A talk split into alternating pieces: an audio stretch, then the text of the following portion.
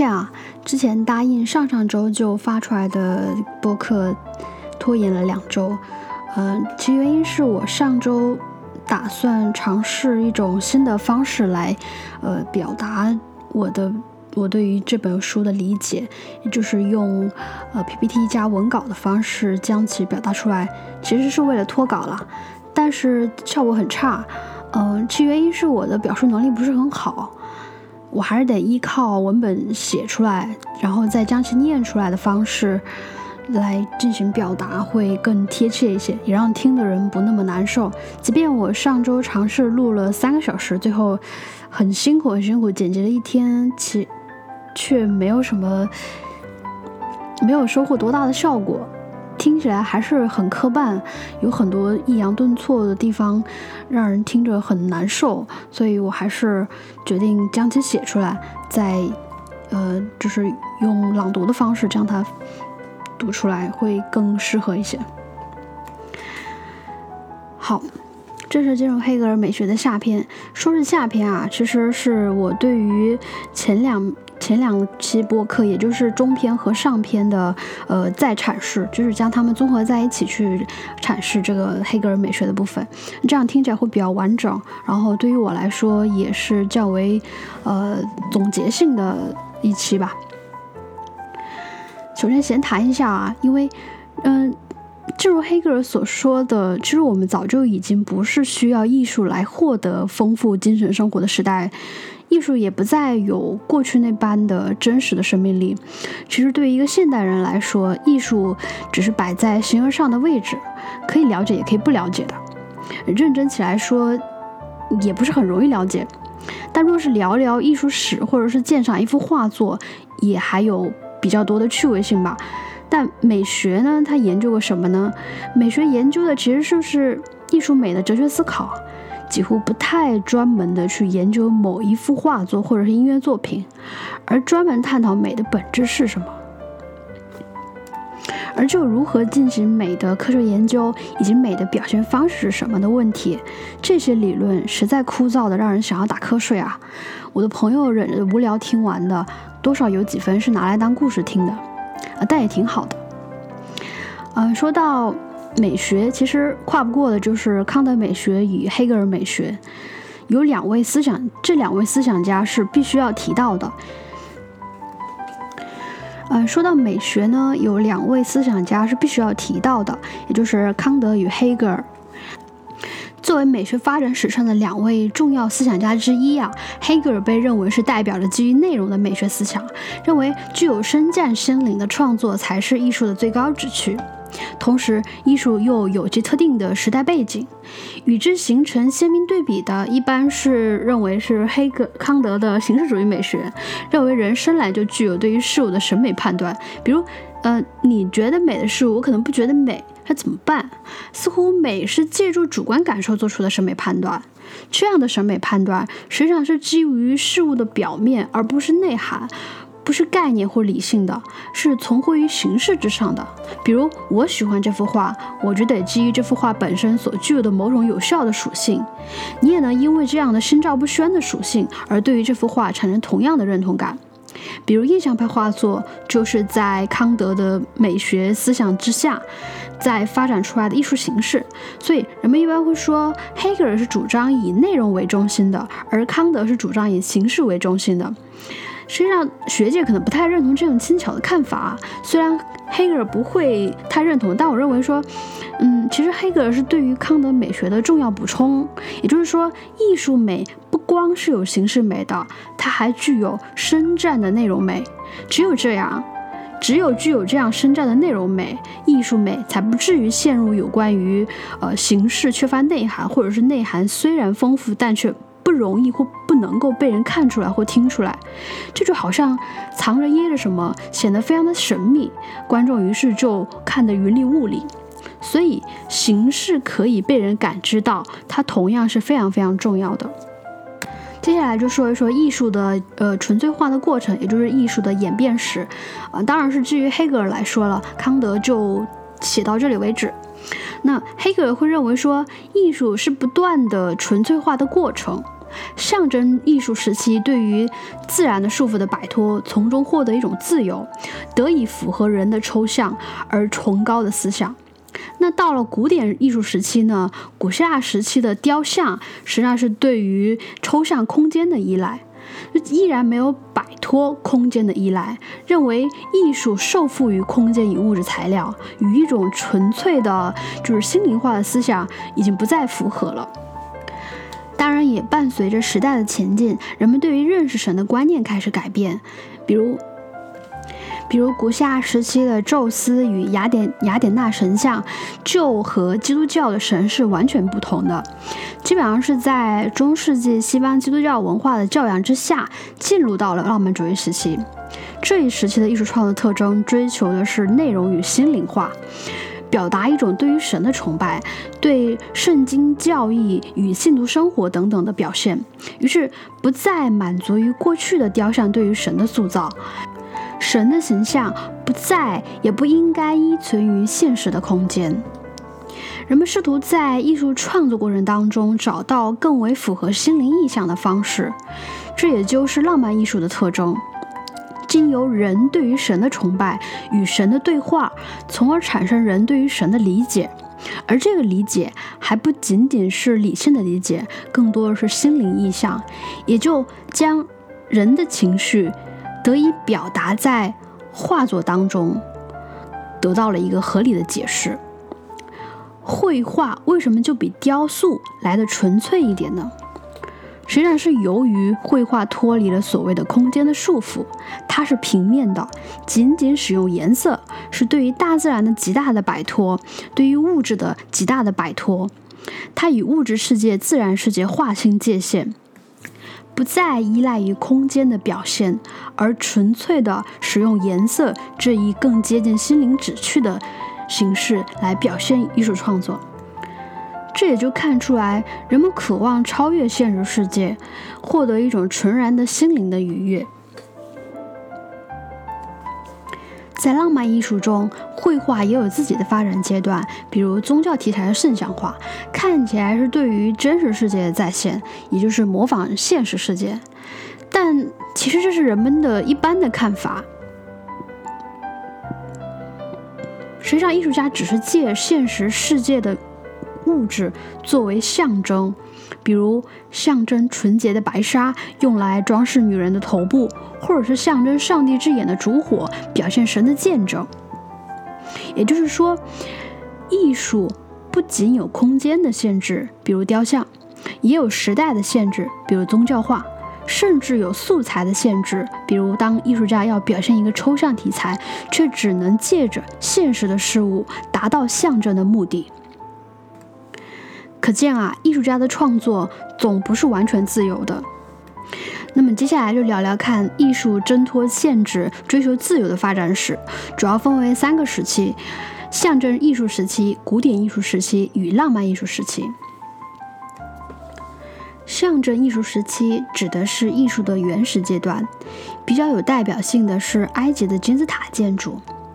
古典艺术时期呢，则指的是艺术的初级阶段，尤其是。呃，古希腊艺术时期的雕像作品，浪漫艺术时期则是对应中世纪西方基督教艺术的创作，有不同的艺术门类，着重在绘画、音乐、诗歌三类当中。在谈三个艺术时期之前，需要先了解一下黑格尔对于柏拉图美学当中的理念世界否认，以及在否认的基础之上建立起的美学观念。实际上，在我看来，这是一个追求艺术何以为真的问题。首先说，柏拉图的理念世界是什么？用一个极为经典的例子来说呢，就是，嗯，柏拉图的理事之床。柏拉图认为说，床有三种样式：天上的床、地上的床与画布上的床。天上的床象征了那个理事的世界，比如说，我这样描述。一种可以飘在空中的床，这在现实世界当中就不可能存在。嗯，地上的床呢，也就是象征着我们的现实世界。在现实世界当中，木匠造的床是个别的床，它受限于空间、物质材料，即便拥有高超的技艺，也仍然无法摆脱这些客观的限制条件。而超出这样的限制之外的，则是画家笔下对于床的理念的抽象表达，也就更为自由。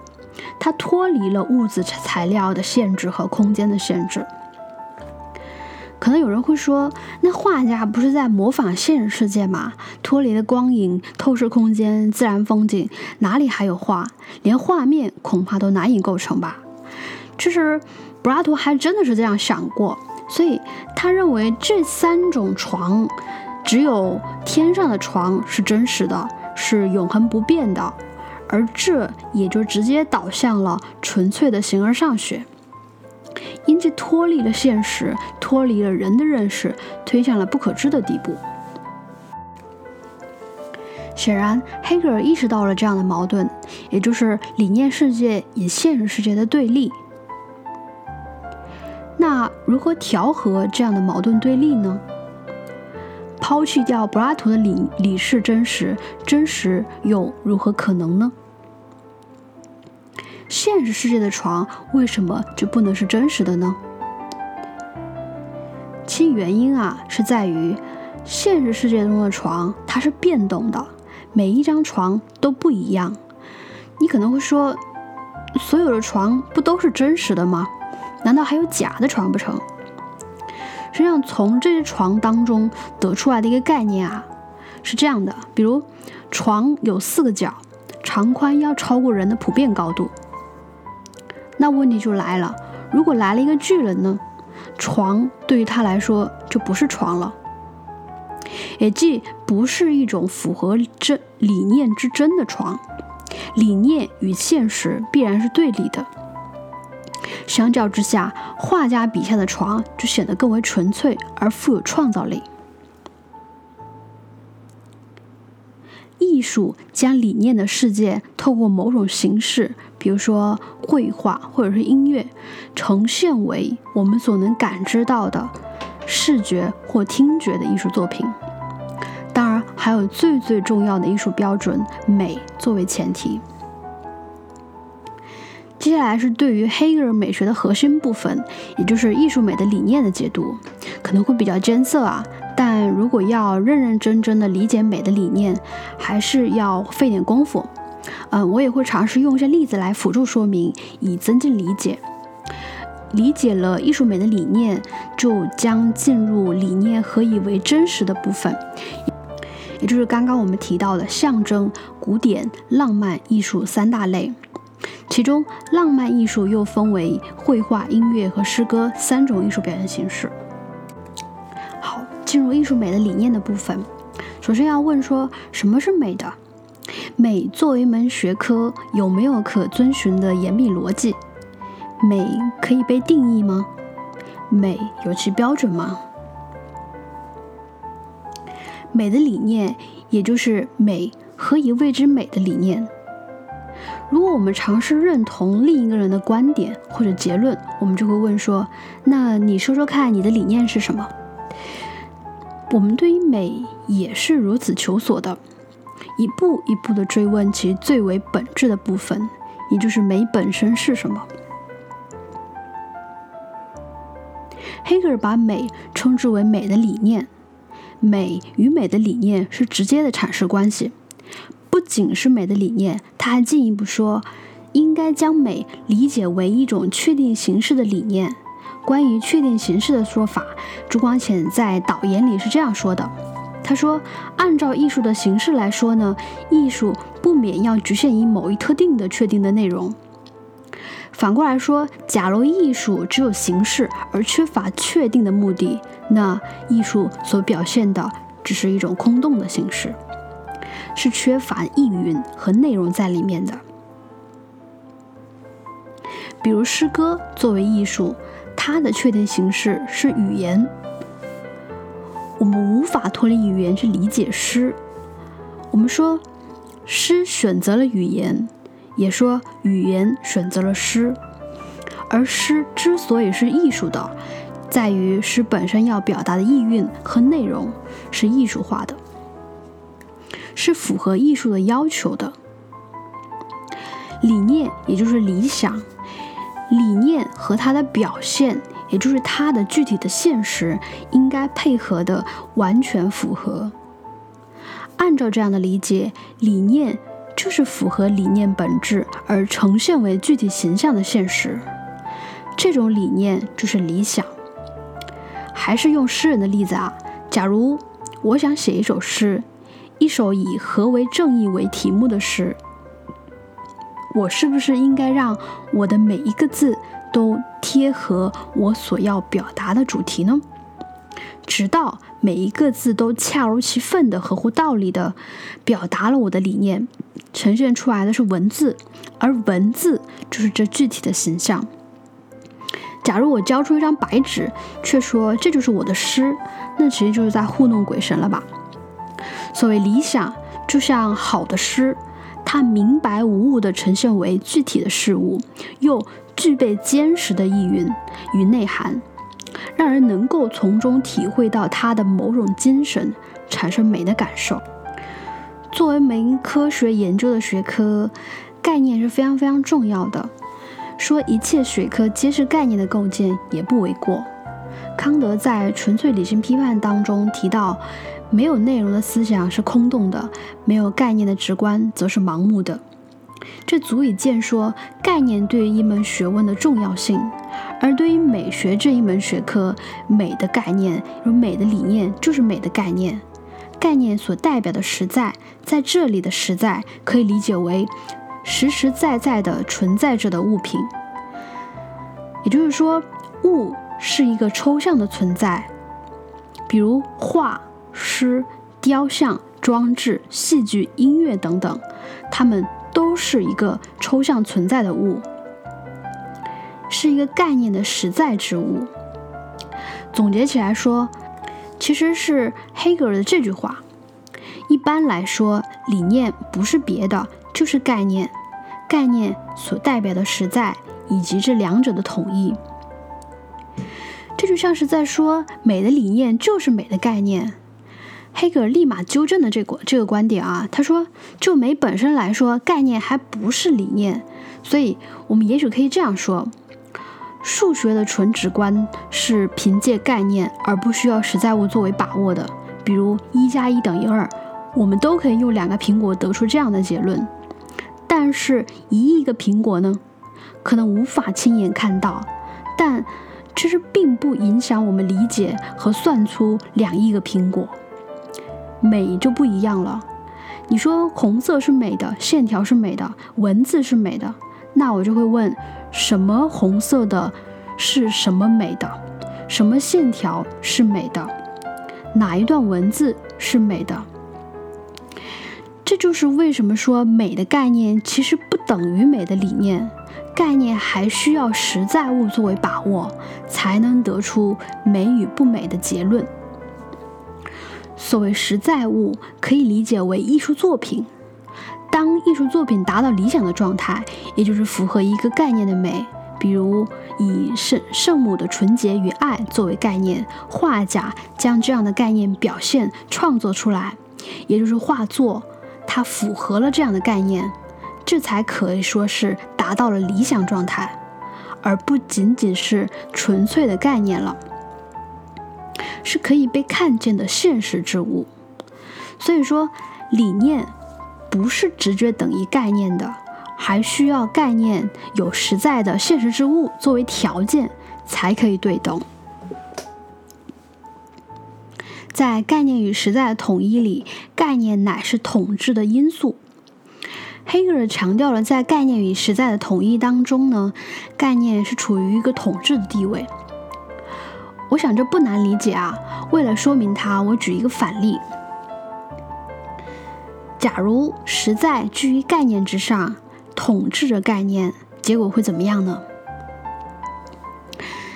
在柏拉图文艺对话录的大西皮亚斯篇中，苏阿里问大西皮亚斯：“什么是美的？”大西皮亚斯很傲慢地回答说：“美是一位漂亮小姐。”苏格拉底又问他：“那一匹漂亮的母马就不美吗？神在一个寓言里面都参战过它。”大西皮亚斯就说：“母马是美的，很有道理。”苏格拉底又重问说：“一把美丽的竖琴就没有美吗？”拉西皮亚斯又承认了它是美的。苏格拉底又继续追问说：“那一个美丽的陶罐呢？它不是美的东西吗？”大西皮亚斯虽然很生气啊，但还是承认了它是美的。其实苏格拉底可以一直一直追问下去的，没有尽头。那我们要把握什么是美的，看来用实在的物品来举例或重举是没有穷尽的，而是如果要把握什么是美的，需要把握的应该首先是美的概念，而后才是美的实在物。它们互相就互为统一，缺一不可，但是又互相成就，以构成何以为美。也就是美的理念的抽象的定义。美的理念是什么？回答说美就是美的理念，大概问问题的人会翻白眼吧。所以我要简单总结一下艺术美的理念。理念即理想，理想也就是当内容与艺术形式高度的符合，并且呈现为具体的艺术作品的现实。艺术家利用各种各样的艺术手段，并且以身自身的全副心灵投入艺术创作当中，就像是将生命力灌注在作品当中那样，直到作品无限的接近创作者的最初的意图，也就是理想的状态。而艺术作品就是这样的理念的感性的显现，感性。就是我们能看到的或听到的事物。以上便是所谓美是理念的感性显现这一概念的诠释。接下来要说的是艺术美何以为真？我们刚刚说到美是理念的感性的显现的概念啊，那是不是艺术家只要符合这个概念创作出来的作品就可以说是好的作品呢？是不是艺术作品它也有高低之分呢？或者说，如何鉴赏艺术作品呢？实际上，到了这里已经明白了何为艺术美的理念，就该去想想说，如何应用这一套理念在艺术作品的鉴赏之中。说明一下，高低是非常粗浅的说法，只是为了方便理解而已。艺术作品当然是分高低的。在黑格尔美学的理论当中，会认为说艺术有它的特殊的时代性。我们也可以说，呃，以古典艺术、古典艺术或者是文艺复兴艺术这样很明显的带有呃时代印记的流派的名称呢，来对于艺术作品进行分类或者是阐释。这是其一啊，也就是也就是艺术美的高低还和它所属的一个时代背景高度相关。其二呢是说，艺术美的高低还和艺术创作的材料是很有关系的。比如金字塔建筑，先不问是不是外星人建建造的，就只当是人建造的，而且是具体的人，也可以说是法老王建造的，为了达到自己死后可以接近神或者是灵魂不灭的目的而建造的。但我们所见到的金字塔建筑。只是一个对称的三角锥，其实非常粗糙的。只消与古希腊时期的艺术建筑相比较来看，就可见其呃这个一般性。它的内在意涵是模糊不清的，以至于人们忍不住就要过度的揣测它。比如说，它是不是外星人建造的啊？还是有什么神秘力量造就的？黑格尔认为，这一时期的建筑是象征艺术时期的典型。人们还刚刚征服了自然，但仍然是受到机械的制约，还受缚于无机自然，也就是建筑的材料当中。但是啊，就说它已然是通过呃模模糊糊的崇高精神，赋予了无机材料以意义。使它区别于其他的材料。其三是内容的缺乏。古埃及人们渴望死后的身体与灵魂可以永恒，这样的理念是抽象的和片面的。嗯，他们，比如说，他们用狮子的形象来象征力量，从自然界取材，又试图挣脱自然，达到更高的符合心灵意象的目的。为了表达一种崇高而神秘的精神，他们就将狮子和法老王的形象结合起来，呈现为一半狮子一半人的模样，将其拼凑了在一起。黑格尔会认为说，这样的拼凑是源于内容的含糊，才导致了形象的粗糙，外表显得有些离奇和不完美。从黑格尔对于象征艺术时期的评论来看，艺术美显然是高低深浅有高低深浅区别的，它不应该受到材料与内容的限制，而要追逐更高甚至更深的艺术。艺术美因此提出了这样的要求：所谓理念应该与表现完全符合。也就是所谓的理想状态，不仅要求内容符合，还要要求形式符合和技术符合，符合一种艺术美的理念。艺术美的理念又区别于理念本身，因为理念本身是不需要现实事物来支撑的，它可以完全由理性支持，而当艺术美是不一样的。它必然需要技术艺术作品做将其表现出来，才可以说是真实存在的理念。于是他说，最高的艺术理念和表现是真正互相符合的。为什么黑格有如此坚定的信心，敢说什么是最高的艺术，而且说这是真实的？所谓的心灵的最高的旨趣，不在于理念，而在于理念的感性的显现。凭什么艺术就是那一把钥匙，能够开启理念何以为真的概念？他有这样一个相当重要的论据啊，也就是他的神学思想。嗯，在当时是非常新颖的观点啊，但即便现在来看呢，也是深受启发的。在古希腊时期，对于神的想象是非常非常具体的。人们按照史诗当中的记载呢，忠实的还原了神的样貌，为其雕刻偶像，接受了众人的敬拜。如果说在象征艺术时期，人们对于崇高还只是模模糊糊的认识的话，希腊人已经有了非常具体的崇高的精神，也就是我们所熟悉的史诗当中对于神的描述。比如说，智慧女神雅典娜，爱与美的女神阿弗洛狄特，这是一段对于呃雅典娜女神形象的描述。我们来看一下，他说，雅典娜女神在奥维德的《变形记》当中，雅典娜在自己的纺织图中给自己纺出了明确明朗的形象，头戴头盔，左手持矛，右手持尖头矛。身披羊皮胸甲，毛尖往地一插，冒出一株深绿色的橄榄树。另外还说她满头金发。雅典娜拥有一双深邃灰色的瞳孔，被人称为灰眸女神。这一段文字当中，对于雅典娜女神的形象描绘的非常非常具体啊。那。雅典娜女神呢？她不仅是具有人的完全的形象，而且还具有人的心灵与性情，比如爱与恨、嫉妒与纷争、恼怒与仇恨等等。与其说希腊神是神，不如说是拥有了神位与力量的人。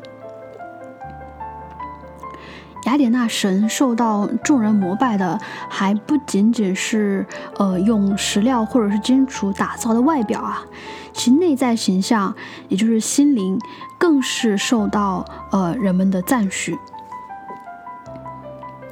这种形象就是一种心灵的感性的显现，也就是理念。所谓理念与形象的符合啊，完全是将人作为理念的符合，心灵就是人的模样，具有时间性的形象，也就是人。那问题就来了，心灵的内容完全表现为人的形象。是不是就只是特殊的心灵呢，而不是心灵本身了？希腊诸神都有着不同的心灵，那心灵的全貌是什么？当然就可能无从知晓了。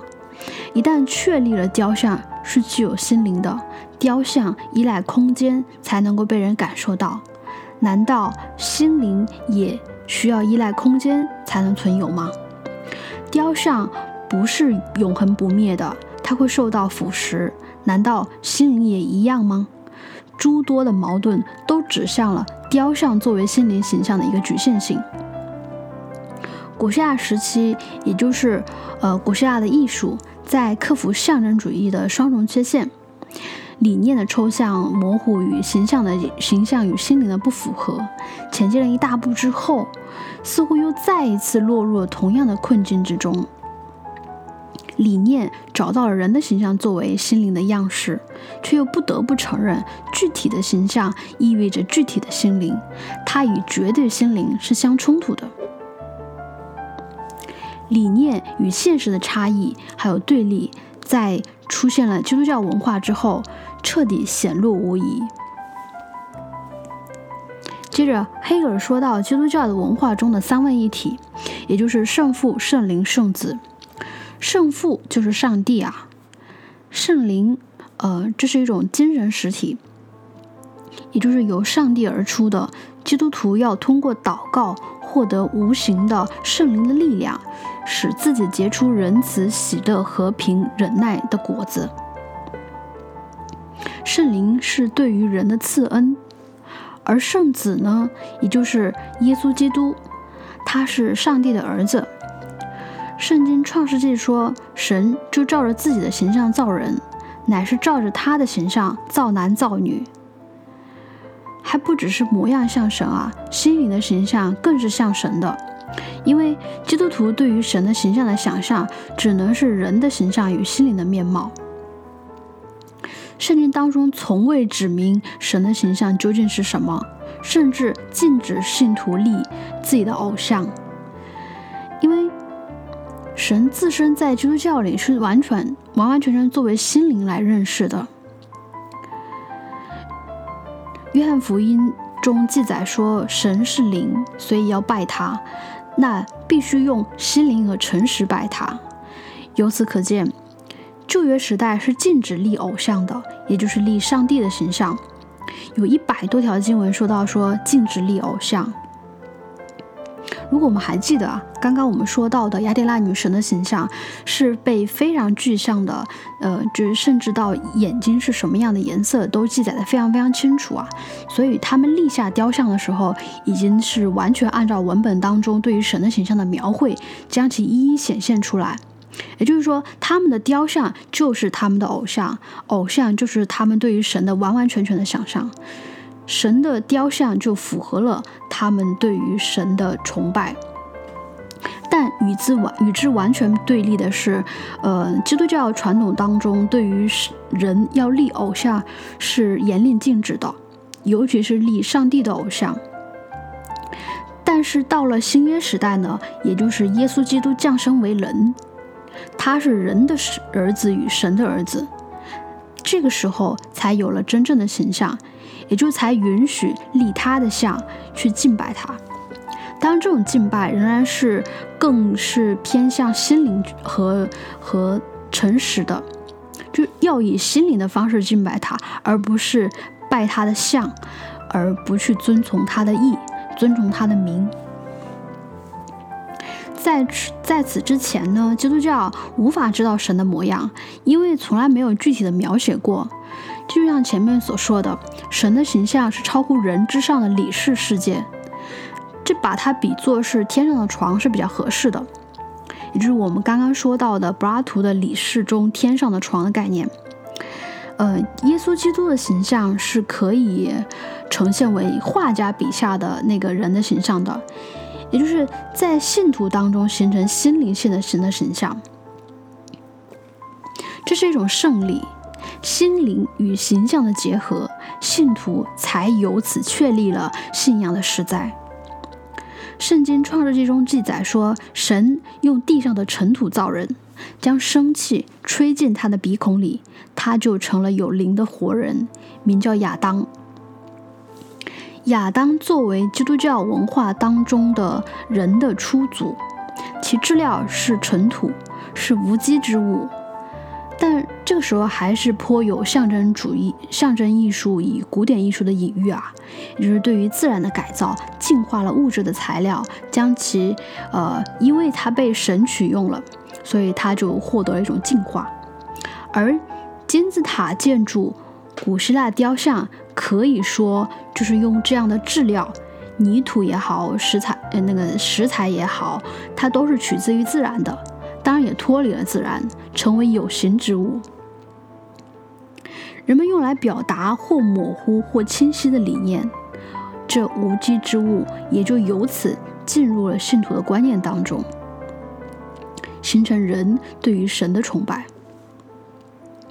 与象征和古典艺术不同的是，这一时期的浪漫主义、浪漫艺术不是那么在意无机之物的形象。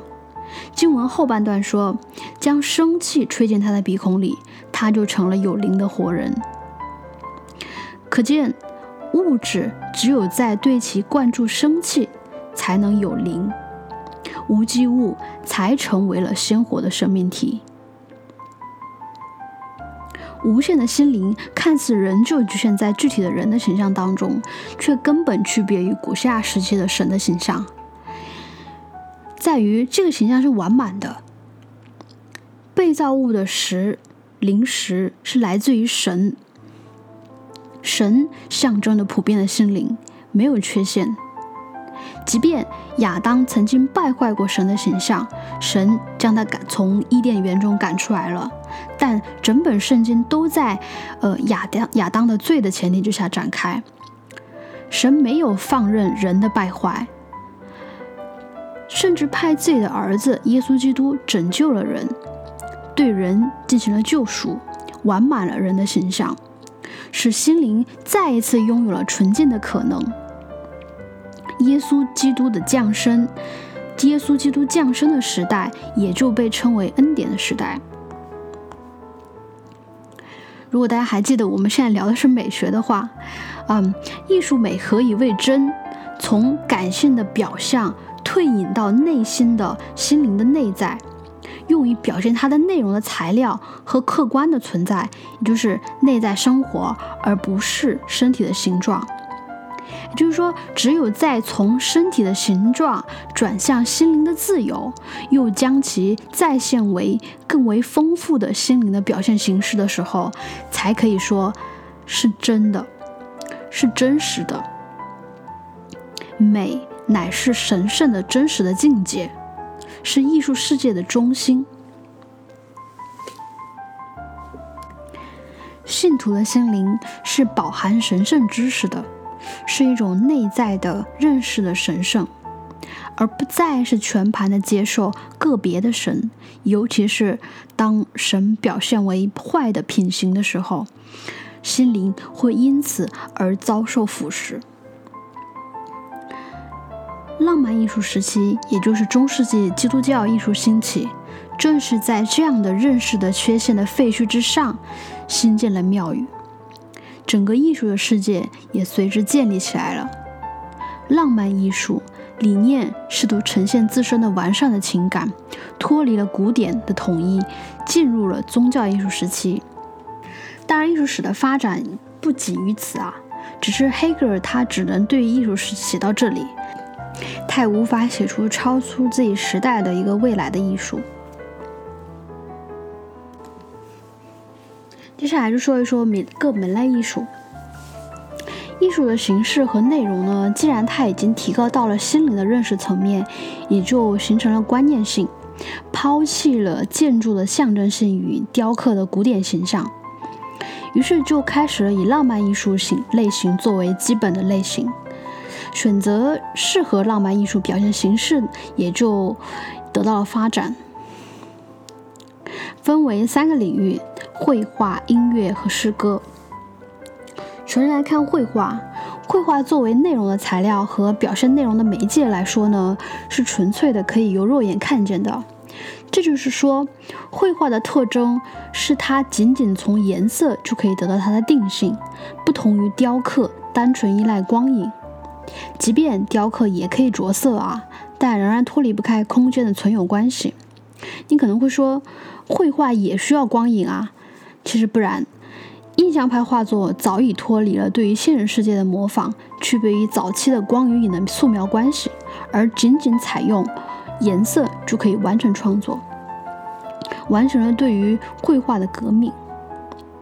也有人会说，绘画仍然需在模仿自然啊，用颜色在表现立体啊。那可以看一看毕加索后期的绘画作品《亚维农少女》中，这当中中运用了平面化的表现手法，而不再是立体的。那再往近一点，就还有蒙德里安的红黄蓝构成，彻底脱离了自然世界，使得绘画得到了纯粹化。颜色在于使艺术脱离了物质需要占据的呃感性空间的状况。因为它只局限在平面当中，这是从绘画的形式上来说。内容方面，人们可以通过绘画表达的内容是丰富多样的，只要是能在人心中占据一定地位的，都可以得到表达。说完绘画，再说说音乐。浪漫艺术的另一种实现形式是音乐。黑格尔会认为说。绘画究竟还是保留了一定的空间的属性，并且有意的加以模仿。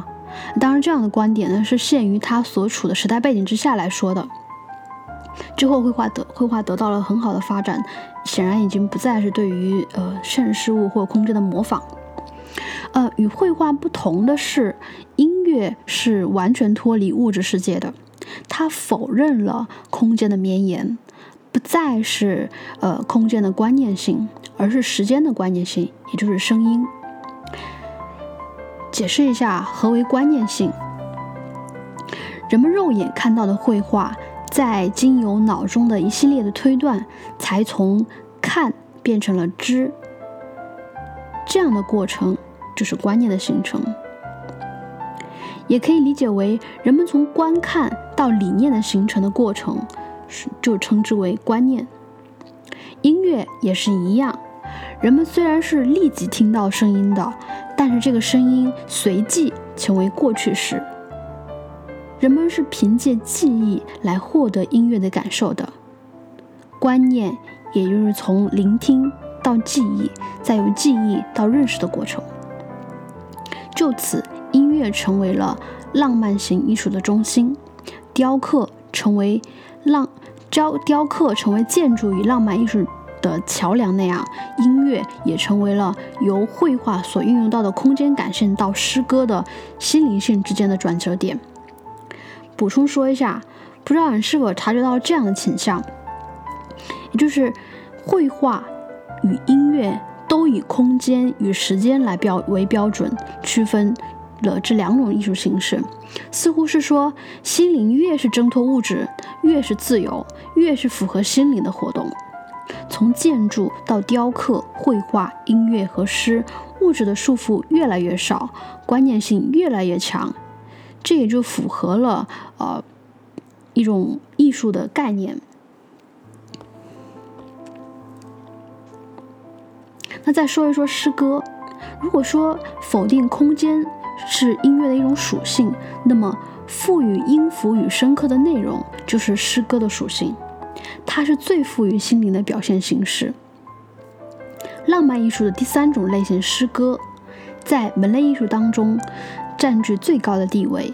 声音在诗里边不再是音乐，不再是声音本身引起的情感，而是本身无意义的符号。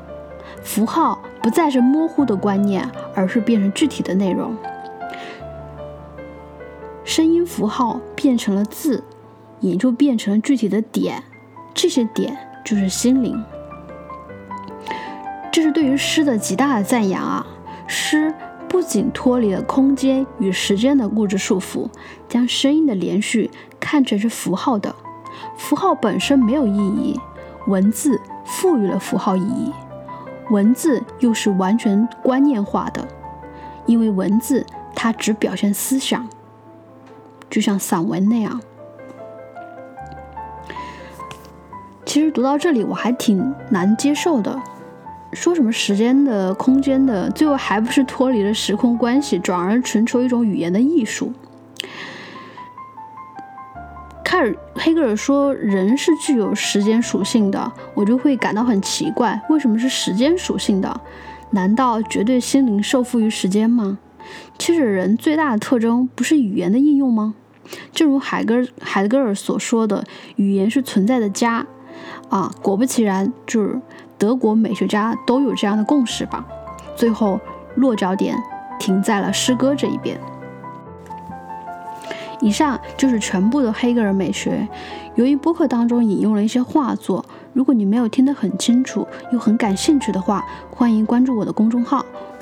我会把播客的内容以图文形式搭配的方式发表。感谢你的收听，下一期我会尝试对一些我感兴趣的现存的艺术作品进行阐释，一定也会比读书有趣的多。希望你能够期待一下吧。谢谢你的时间，我们下期见。